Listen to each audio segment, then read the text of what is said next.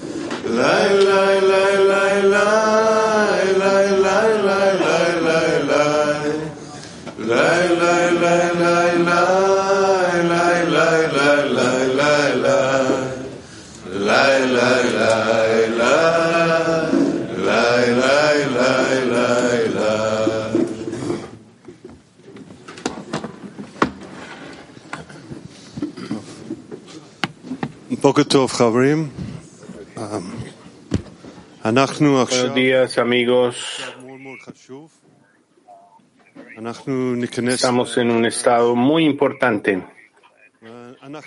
Vamos a entrar la preparación para esta lección y sabemos de los cabalistas que ellos se preparaban una hora antes de la lección para preparar su estado interno en su corazón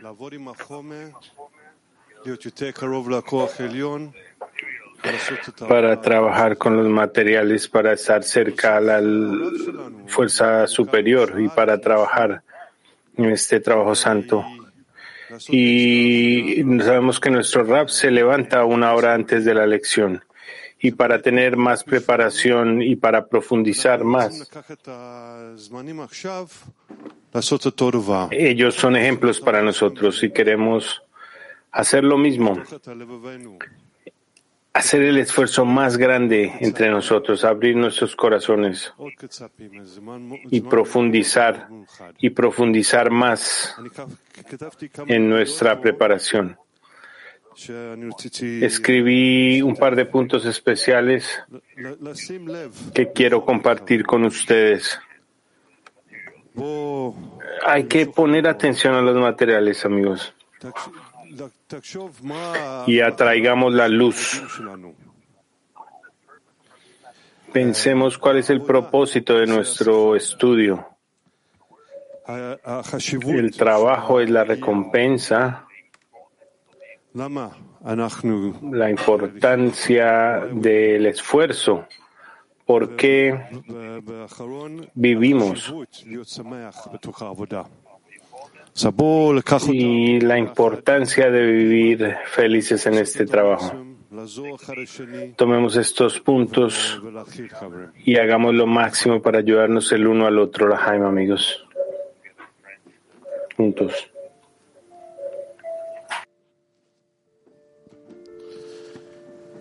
צריכים לתת תמיד תשומת לב בעת הלימוד durante el estudio, siempre debemos prestar atención al propósito del estudio de la Torah, es decir, lo que debemos exigir del estudio de la Torah. En este momento se nos dice que primero debemos pedir Kelim, lo cual significa tener vasijas de otorgamiento, llamadas equivalencia de forma, por las cuales la restricción y el ocultamiento que fueron puestos sobre las criaturas son removidos. En la medida en que esto es así, él comienza a sentir la santidad y comienza a tener gusto por el trabajo del Creador. En este momento, la persona puede ser feliz porque la Kedusha produce alegría, porque la luz de hacer el bien a sus creaciones brilla allí.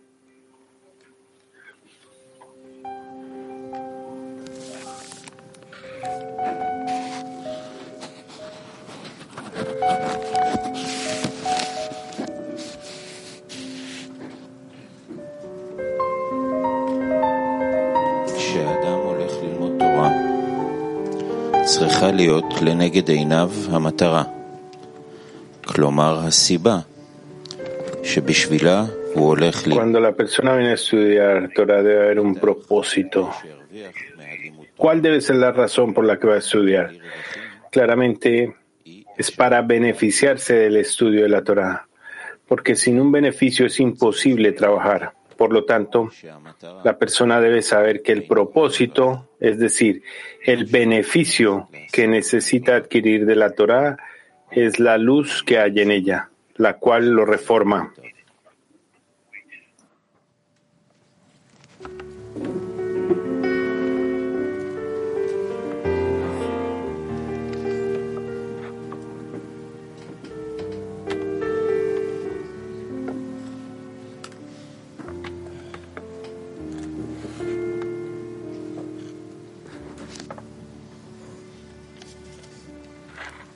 האדם צריך להשתדל ולא לשכוח את המטרה בעת לימוד התורה, שיהיה תמיד לנגד עיניו. Uno debe tratar de recordar la meta mientras estudia la Torah, para que siempre esté ante sus ojos lo que quiere recibir del estudio, que el estudio imparta grandeza e importancia del Creador también mientras observa las misbot. Uno debe recordar la meta mientras estudia la Torah, para que siempre esté ante sus ojos lo que quiere recibir del estudio. Que el estudio imparta grandeza e importancia del Creador.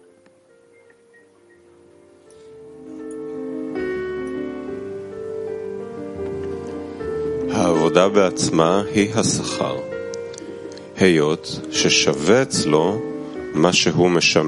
El trabajo en sí mismo es la recompensa, ya que servir a un gran rey es más valioso para él que cualquier fortuna en el mundo. En comparación con este servicio que el Creador le permite entrar y servirle. Por lo tanto, debemos enfocar todos nuestros pensamientos en cómo llegar a sentir la grandeza del Creador y luego todo sigue a ese punto.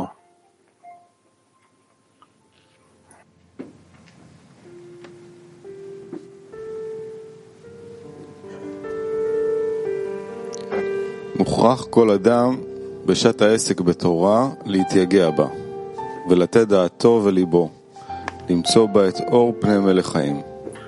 דהיינו השגה En el trabajo de la Torah, וכל אדם מוכשר לזה. cada persona a esforzarse, poniendo su mente y su corazón en ello para encontrar en ella la luz del rostro del Rey, donde está la vida, o sea, alcanzar la providencia revelada llamada luz del rostro. Y cualquier persona es apta para esto, como está escrito, aquellos que madrugan por mí me encontrarán.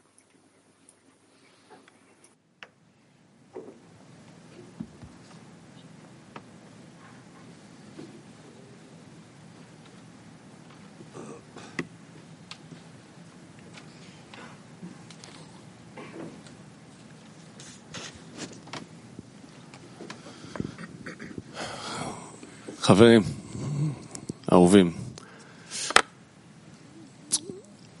לפני שלוש שנים בערך, Ah, amigos, queridos amigos, תראו מה הוא אמר. tres años atrás dijo Rab, תגיד לי, nuestro Rab dijo, בשביל מה ¿por qué deberíamos vivir? ¿Por qué vivimos? Díganme, ¿para qué viven ustedes? ustedes viven solo para eh, establecer la decena tan cercana como sea posible al Creador. Esa es su vida y es la razón por sus vidas. Si no fuera por esta razón, no tendría razón de vivir. ¿Y por qué están viviendo? ¿Qué tienen ustedes de la vida? ¿Cuál es el beneficio de sus vidas si no es este? Si no es este.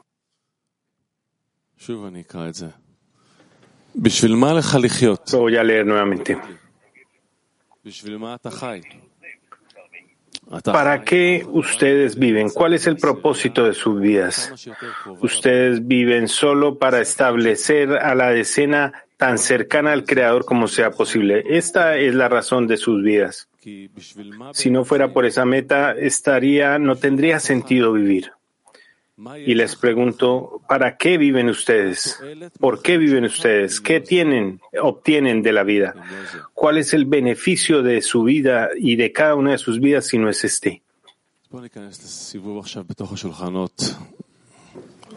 Por lo tanto, tengamos una ronda en taller de trabajo activo que salga del corazón. ¿Cómo podemos ser como nuevos en la lección de hoy y acercarnos un paso más a la vida verdadera? Taller de trabajo activo. ¿Cómo podemos ser como nuevos en la lección hoy y acercarnos un paso más a la vida verdadera? Adelante, amigos.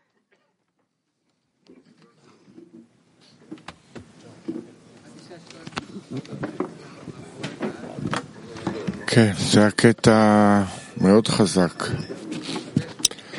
בשביל מה אתה חי? שמנקים את כל הרעשים, שמתחילים uh, להסתכל פנימה, שהבורא מאפשר לנו להסתכל פנימה. אז...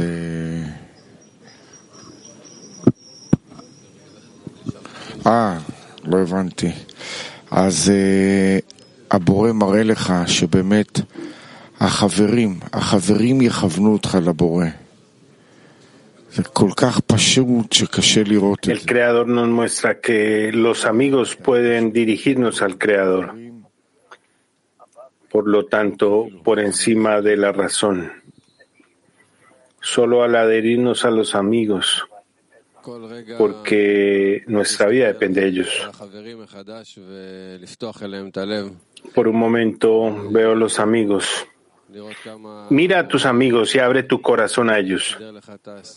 Y así vas a ver lo que el Creador ha organizado para ti, una decena perfecta. Abre tu corazón a ellos, conecta, tráelos cerca a tu corazón y renueva cada vez tu vida con ellos.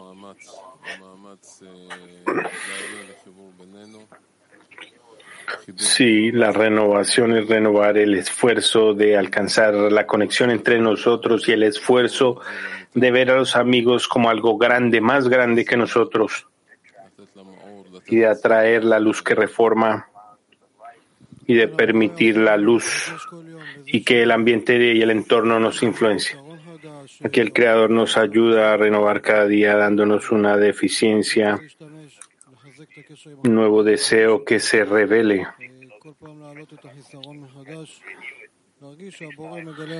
Y cada vez elevar una deficiencia y ver que el Creador revela nuevas cosas a nosotros.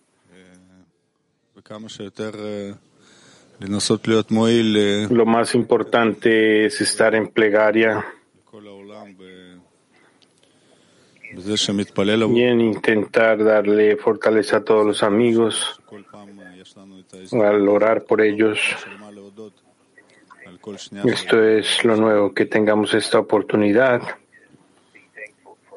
de ser agradecidos por cada segundo de nuestro trabajo.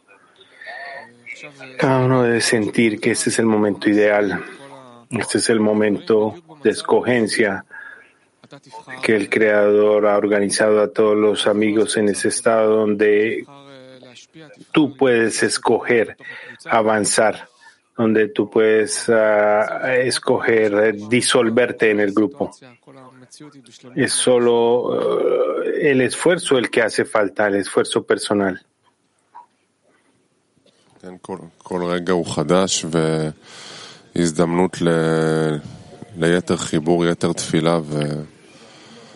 Cada momento es nuevo.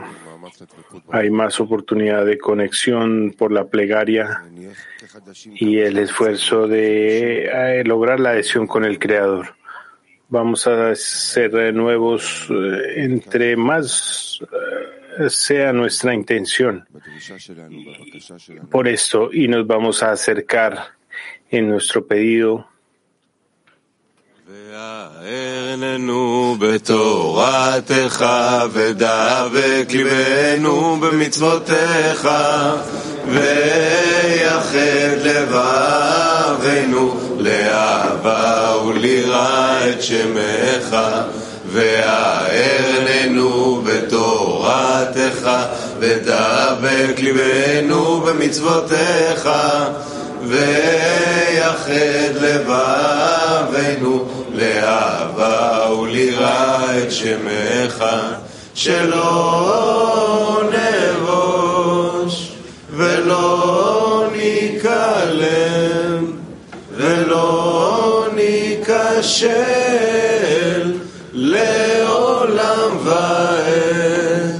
שלא נבוש ולא ניכלם ולא ניכשל לעולם ועד.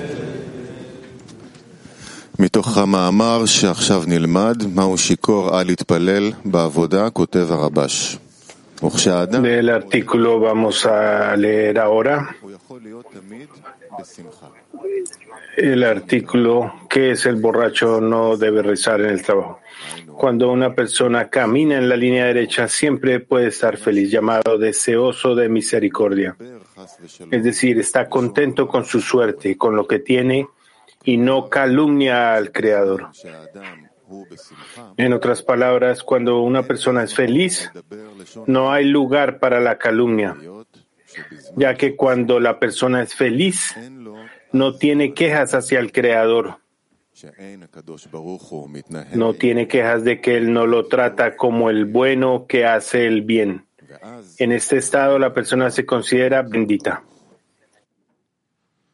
אז בואו ננצל, חברים, את הדקות האחרונות שלנו להכנה, לחזק את המאמץ שלנו בחיבור, Eh, amigos, usemos los últimos minutos de preparación y fortalezcamos esta conexión. Escuchemos nuestros corazones y busquemos al Creador en silencio, en una tendencia de la blandeza del corazón. Entremos en conexión en un solo corazón y sintamos al Creador allí. Taller de trabajo en silencio, amigos.